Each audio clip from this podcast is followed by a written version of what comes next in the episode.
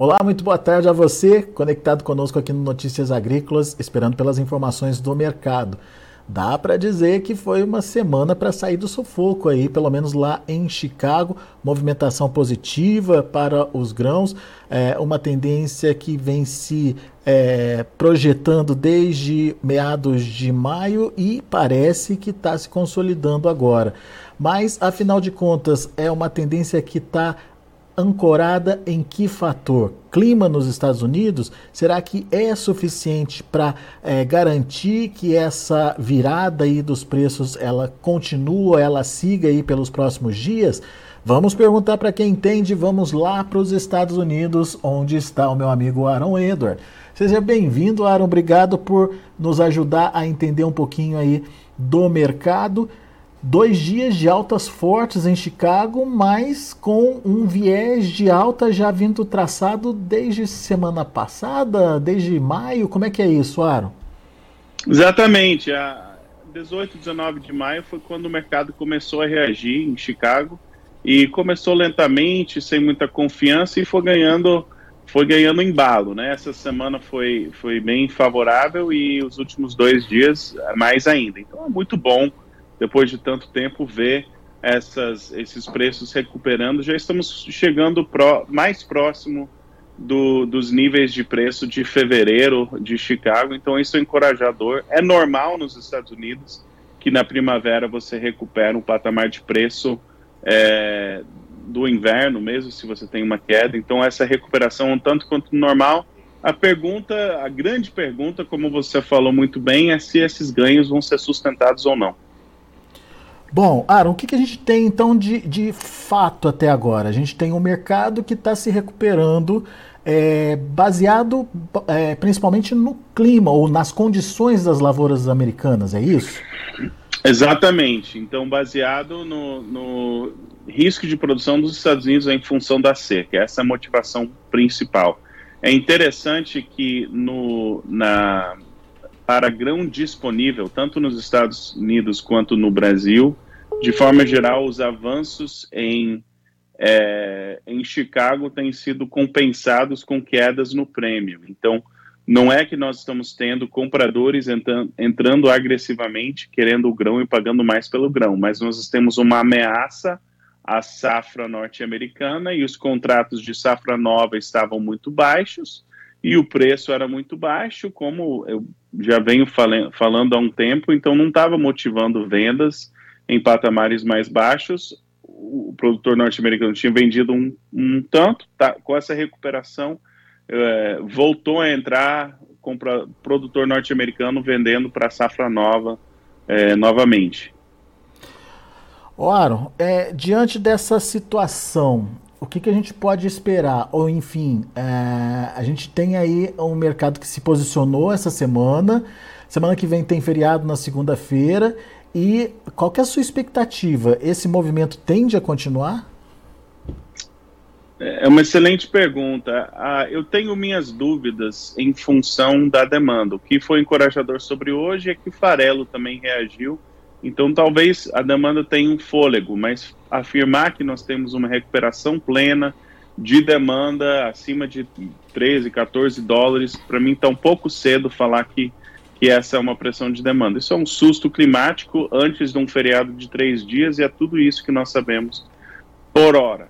É, em relação se pode ou não continuar, o ditado é que a soja norte-americana é feita em agosto. Esse ano foi plantado mais cedo, então talvez fim de julho seja um, um mercado climático e realmente a safra norte-americana está tendo dificuldades. Então, esse não é só susto, né? Tem essa safra norte-americana precisa ficar menor. Tem algumas chuvas previstas para esse feriadão, né, de três dias aqui nos Estados Unidos, mas é pouca coisa. Então, o número recorde do USDA não vai ter. É, já venho há um tempo falando que eu não achava que ia chegar a esse número recorde. Agora, se vai ser uma safra abaixo da média ou uma quebra mais considerável é a dúvida. A minha opinião é que hoje é uma safra menor que, que a média nos Estados Unidos. Está cedo para afirmar que é quebra de safra. Para ter ganhos mais sustentados, nós vamos ter que ver o, o comprador preocupado e muito disposto a, a comprar e ainda não chegamos nesse nível, na minha opinião, nem no Brasil nem nos Estados Unidos. Ou seja, se, se demanda ainda não dá segurança e, e nem está consolidado uma quebra ou, ou, ou, registrada aí um potencial de, de queda para a soja, podemos ter reversão a qualquer momento desse cenário, então, Aro? Sim, a soja vai. Soja e milho estão procurando patamares de preço em que ela vai trocar de mãos. E, e essa semana já achou. Pelo menos é, produtores nos Estados Unidos, algumas travas talvez é, no Brasil, é, mas esse patamar de preço, para alguns já falaram, olha, eu talvez vai contrato de novembro vai passar dos 14, seria normal, mas vamos, vamos garantir um pouquinho aqui. É, muitos produtores aqui nos Estados Unidos, digamos que venderam 20 a 30% a 14, aí você vê 13 e 30, você fala, cara, a média entre 13 e 30 e 14 dólares é um, é um bom preço, então vou vender mais um pouco. E teve isso essa semana, é, ontem, hoje especialmente. Então já entrou um pouquinho de pressão de venda, é, nada de desespero, o produtor norte-americano também está preocupado. É possível que nós tenhamos é, altas, mais altas. Em 2012 teve quebra de safra e no período da safra norte-americana, quando começaram a rodar as colheitadeiras, foi quando foi o mercado re reconheceu plenamente. Eu só tenho minhas dúvidas se nós vamos ter uma quebra no, na dimensão de 2012. Eu, eu tenho minhas dúvidas. Para mim é uma safra abaixo da média nos Estados Unidos e de semana em semana vamos acompanhar essas chuvas. Aaron, você que está aí nos Estados Unidos e tem né, esse contato direto aí com o produtor americano, o que, que você está sentindo? É, tem, tem preocupação mesmo, tem perdas mesmo já nas lavouras, é, enfim, é, é, um, é um quadro real de preocupação ou por enquanto está na, na, na fase de especulação só, hein?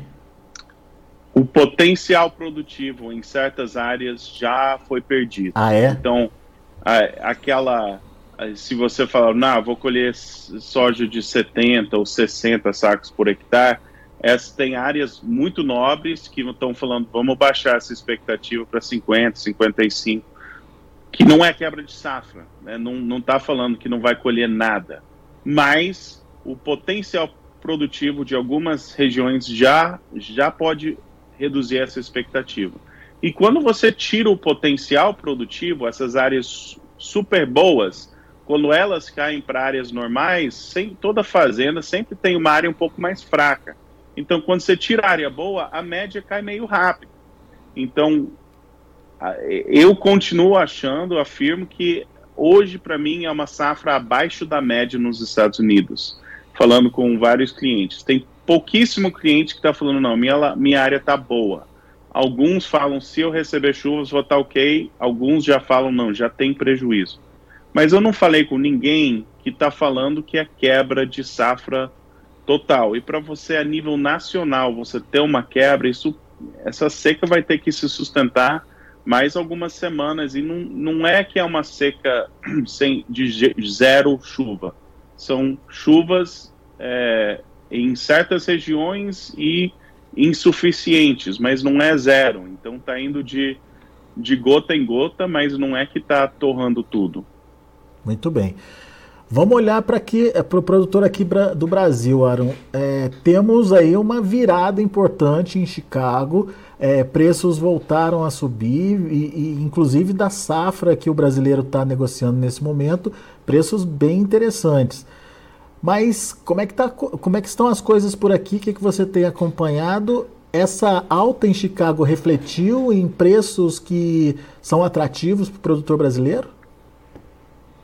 É, para o produtor que pode negociar diretamente em Chicago, acho que sim, mas para muitos, especialmente para soja e milho disponível, o que aumentou em Chicago foi tirado do premium ou o comprador saiu do mercado. Então é muito frustrante. É, para mim é um cenário de focar em rentabilidade. Para alguns e para algumas operações, esses avanços já entrou no, no é, na categoria de conseguir travar operações rentáveis, inclusive safra 23, 24. Então, se você consegue travar rentabilidade, tem que aproveitar. É um mercado, como já falei, nós tivemos três anos de um mercado altista, agora esse é o ano de transição para o mercado baixista. Então, tendo oportunidade de lucro, é muito bom. Agora, soja disponível ou milho disponível, e a mesma coisa nos Estados Unidos, o que aumentou em Chicago tirou do prêmio e deu elas por elas. Então, eu continuo achando que tem uma história favorável para o prêmio e para o câmbio no Brasil, mas enquanto tiver esses estoques grandes, o, o comprador está muito, muito paciente. É, mas o preço também parou de cair. O vendedor, o produtor ou vendedor está falando, não, não gostei, segurei na safra para não vender em patamares mais baixos, vamos ver. E a demanda nas próximas duas a três semanas vai ser muito interessante ver o que, que acontece no mercado farelo, o que, que acontece com as exportações, para nós afirmarmos que tem uma outra arrancada, uma, uma alta atipicamente, é, sazonalmente atípica, nós vamos ter que ter compradores preocupados. É, não estou convencido disso ainda. Muito bom. Muito bem. Aaron Edward, meu amigo, obrigado, viu, mais uma vez por estar aqui com a gente, nos ajudar a entender um pouquinho desse mercado e principalmente dessa dinâmica nova. Tava todo mundo é, meio preocupado com o que estava acontecendo, a safra evoluindo bem nos Estados Unidos, plantio antecipado, inclusive, bem feito.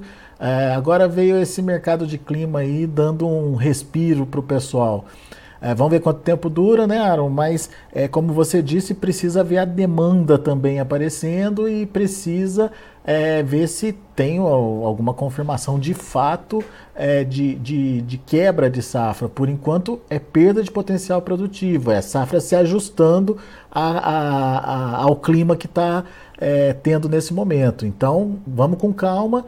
Mas você acha que quando a gente tem essa resposta, Aaron, já ao final de, de, de de julho já? A gente já tem uma consolidação da safra? A, safra norte-americana está ficando menor. Para mim, isso já é. Nós já sabemos isso. E então tem, tem dois. É, tem, tem três formas de avaliar isso. Então tem os relatórios oficiais pelo USDA, quando que eles vão reconhecer e eles têm o um modus operandi dele. Eles vão começar a reduzir a safra aos poucos e de mês em mês nós vamos ter uma noção dessa redução. Isso é o número oficial publicado. É, historicamente, eles publicam um maior número em maio e até então mantiveram o um número em junho, que é normal, e agora eu antecipo que eles vão ir reduzindo aos poucos. Segundo aspecto de quando nós vamos saber é quando que o mercado vai reagir a essa quebra. E para mim tem dois fatores. Tem mercado em Chicago, que é tela, e já estamos vendo essa reação nessa última semana. Segundo, é comprador no mercado físico. Hoje, para mim, o comprador ainda é relutante. Ele não está entrando no mercado falando, preciso comprar hoje, senão vou perder a oportunidade. Então, essa demanda física ainda é algo que precisa voltar. E o terceiro é quando que nós vamos saber a safra de fato, é quando rodar a colheitadeira nos Estados Unidos é, e né? o produtor anotar. Então, aí que você vai saber de fato. Mas é, a safra está ficando menor. Se vai ser uma safra bem pequena ou se vai ser uma safra mediana, um pouco abaixo da média, é o que, que ninguém sabe, né? Mas o que nós estamos tentando descobrir. Muito bem. Uh, tem uma pergunta do Caio aqui, o Caio Davi, ele quer saber como é que você está projetando aí o consumo de óleos vegetais? Como é que está esse mercado, Aaron? É, nos Estados Unidos, essa demanda por óleo vegetal e farelo de soja também, consequentemente, a tendência é crescer. Essa demanda interna dos Estados Unidos, a tendência é crescer. Agora, o que provoca as oscilações, isso já é o que, que o mercado sabe e vai levar tempo para ir recuperando. Então, é uma notícia boa, mas é uma notícia que não mexe no mercado semana em semana. É, o que importa é as exportações, tanto do Brasil quanto dos Estados Unidos e onde está mais barato.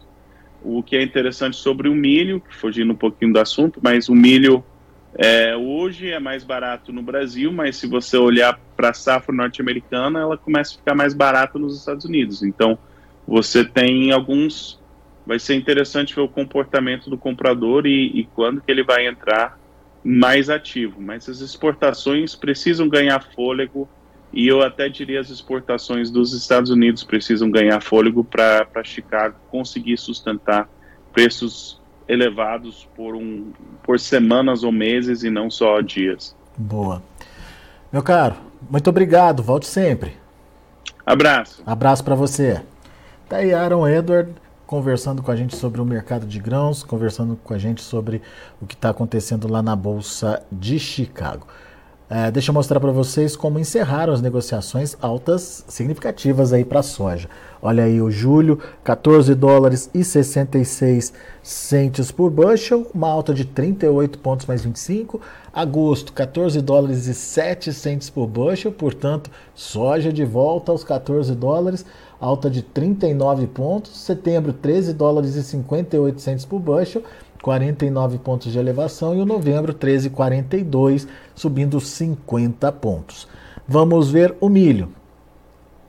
Para julho, 6 dólares e 40 centes por bushel, 17 pontos de alta. Setembro, 5 dólares e 94 centes por bushel, 24 de alta. Dezembro, 5 dólares e 97 centes por bushel, 23 de alta. Março, 6 dólares e 4, é, 4 6 dólares e 400 por bushel, uma alta de quase 22 pontos uh, dia positivo e, e, de altas impressionantes também aí para o milho. Vamos ver o trigo. Trigo também de forma positiva encerrando a sexta-feira, julho 6,88, 26,5 de alta.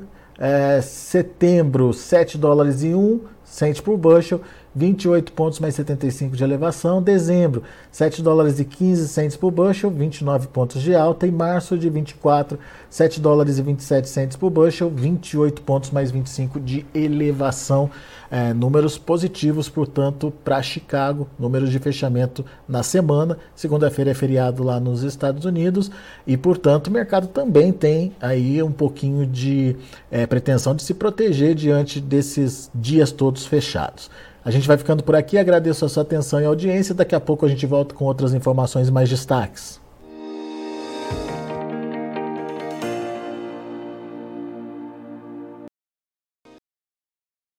Se inscreva em nossas mídias sociais. No Facebook, Notícias Agrícolas. No Instagram, arroba Notícias Agrícolas. E em nosso Twitter, arroba Norteagri. E para não perder nenhum vídeo, não se esqueça de nos acompanhar no YouTube e na Twitch Notícias Agrícolas Oficial.